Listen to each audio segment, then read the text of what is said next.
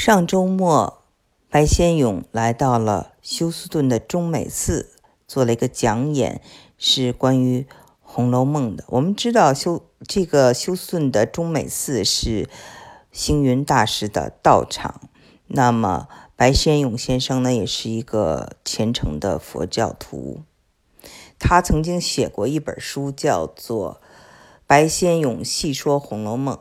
那这次讲演呢？他讲《红楼梦》是从讲福克纳开始的，为什么呢？我们知道，其实白先勇啊，在这个台大学的是英文系啊，英英美文学。后来呢，他又到了这个美国念的是爱荷华大学的英文写作这个硕士。我们知道，爱荷华大学的这个 creative writing 就是写作呢，还是很强的。曾经这个有一位聂华苓女士啊。也是后来去的台湾，他呢做过一个这个创作计划，就是邀请当年很多国内的作家很有名的一些人啊来这个写作的这个计划到爱荷华州。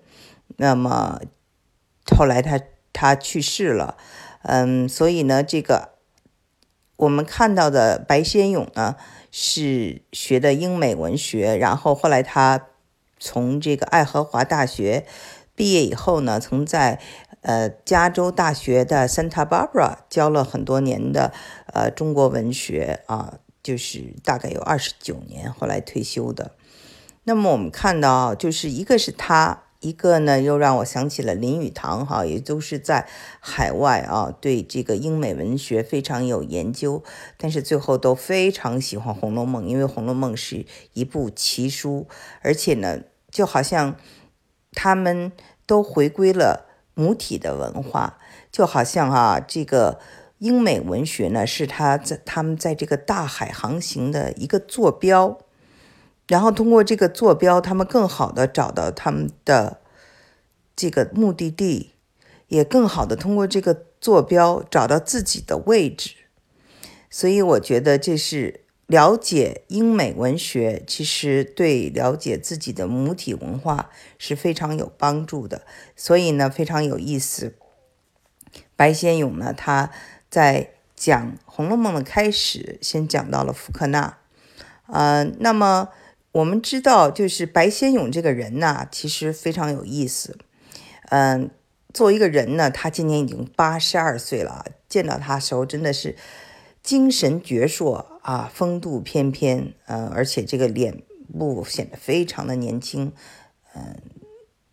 这个很多人都说呀，真的不像八十二岁。他的这个人生啊，真的是很有意思。首先呢，他在小的时候就听过梅兰芳的戏。这就了不得，所以为什么他在后来特别喜欢这个《牡丹亭》？就是他做了一个青春版的《牡丹亭》，大家知道，虽然是昆曲的，但是他当年呢，就是呃，因为听了这个梅兰芳的《牡丹亭》的《游园惊梦》一段，就是所以在他从小的心灵中留下了很深刻的印象。嗯，《牡丹亭》也叫《还魂记》嘛，所以他最后又。做了一个青春版的这个呃《牡丹亭》，像是像啊为这个当年的这个梅兰芳或者是汤显祖还魂一样哈。那么他呢出身呢是呃我们知道是白崇禧的儿子，那白崇禧当年是广西之王啊，就他所以那个呃白先勇是生在。呃，桂林，桂林这个山清水秀的地方啊，真是出了不少奇人。还有一位出生在这个桂林的这个呃金雨熙女士啊，金雨熙女士大概比白先勇小十岁。呃，金雨熙是我的一个朋友了，所以我发现就是都是很聪明的人，生在这个山清水秀的地方。嗯，那接着说这个白先勇哈，他呢，他的爸爸姓白，他的妈妈姓马，所以他是一个。回族人，那么呢？我们知道他后来又是最早出柜的一位作家，所以他又是同志，所以在英文里这叫做 double minority，就是一又是少数民族，又是啊这个同志，呃同性，啊，所以呢是呃他的生生活的这个命运呢。大家想想，又是生在这么一个呃这个白崇禧这样一个严肃的父亲，这么一个将军，这么一个军阀的家家庭里头，而且呢，他的这个父亲啊，后来就是是第一任这个呃中华民国的这个国防部长，大概是一九四六年到一九四八年吧。之后呢，就撤离了这个呃大陆，去了台湾。所以呢，他呢就是第一次等于说流亡是去了台湾，他第二次就是说离开台湾又是去了美国。所以他这个人生啊，他他当然也去过这个香港什么其他一些地方，但是就是呃，他后来写了一本书，就叫《台北人》，又写了一本书叫《纽约客》，就是反复在讲这个人的这种认同哈。他的这种异乡的感受，所以呢，他小时候又是一个得了烙病啊，就是我们知道烙病啊，就是要会传染的啊，肺结核，所以呢，把他要单独放在一个地方，所以他呢对孤独有非常深刻的呃这种感受，人也非常的敏感，所以他的文字也非常的敏感。他写的这个书，我不知道大家都看过哪些非常有名的，有《最后的贵族》拍成了电影，还有《玉清嫂》，还有一一部叫《孽子》。这个《孽子》讲的就是这个同性的故事，是他比较少的作品中谈到同性的这个事情。那我想讲一下这个《玉清嫂》，为什么呢？因为呃，这个《玉清嫂》啊。这个电影还是非常感人的，是由杨慧珊主演的，呃，张译导演的。然后在这个电影当时啊，因为有些裸露镜头还是非常轰动的。但是我们从现代人来看呢，就觉得这个电影还是非常唯美的，嗯，故事也是非常的嗯深刻。呃，之后呢，这个就是张毅啊和杨杨慧珊呢两个人呢就是又好了。以后就是八卦嘛，就是当时在就是台湾就待不下去了，因为张毅当时是有婚结婚嘛，所以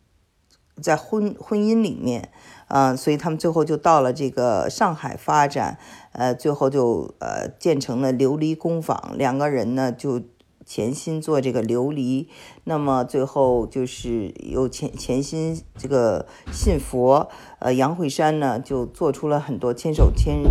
千手千眼观音佛，还有很多非常就是精美的、令人叹闻叹为观止的一些佛教艺术的琉璃作品。啊，那我也有好朋友是专门收藏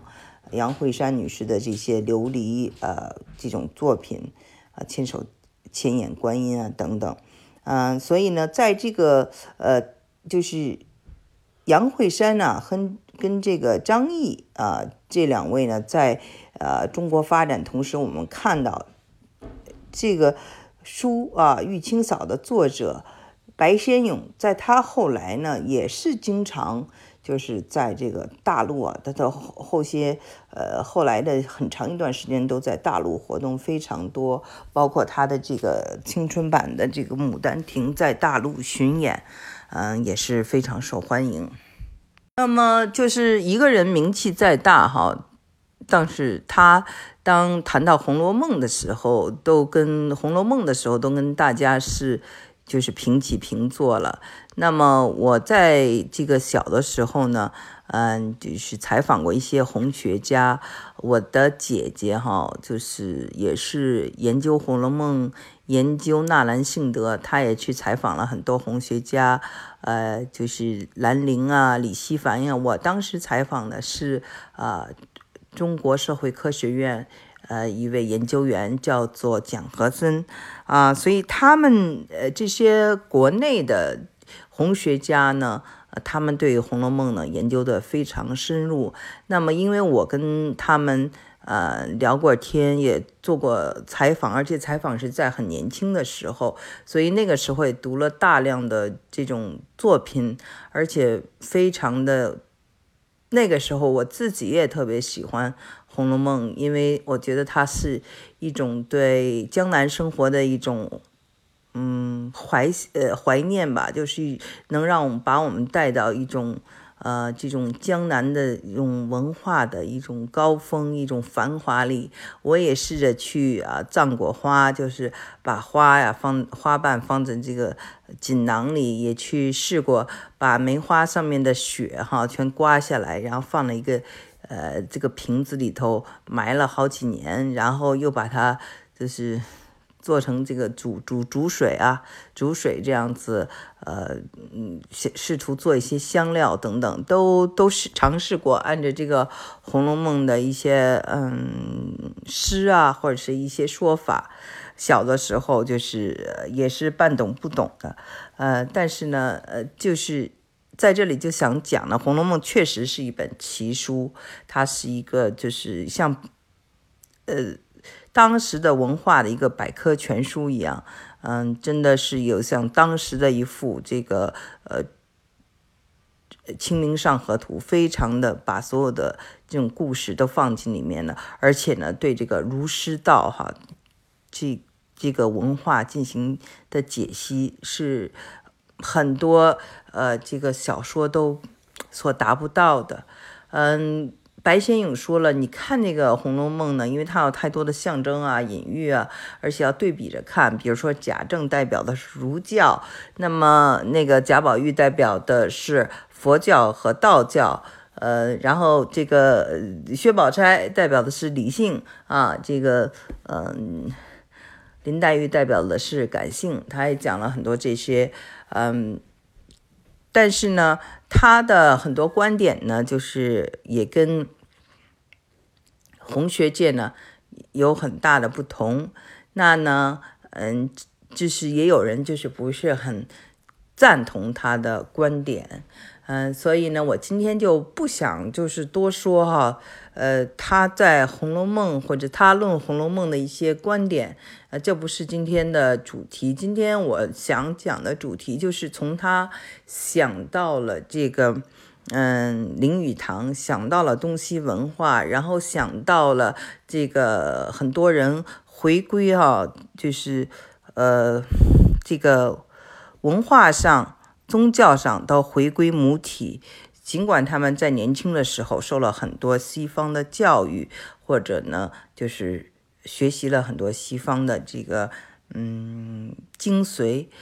那么这个说明什么？我觉得这个说明，就像我我最之前说的，其实这个是好的，是对，就是你换了一个角度，有看自己的文明，看自己的文化，而且呢，两边。都能理解的话呢，其实人是站在一个更高的高点，所以呢，嗯，白先勇确实是一个大家。当然了，我再强调就是说，呃，他是一个非常精彩的人，他的人也是非常有故事，他写的作品也是非常好，但不一定他就是一个一流的红学家。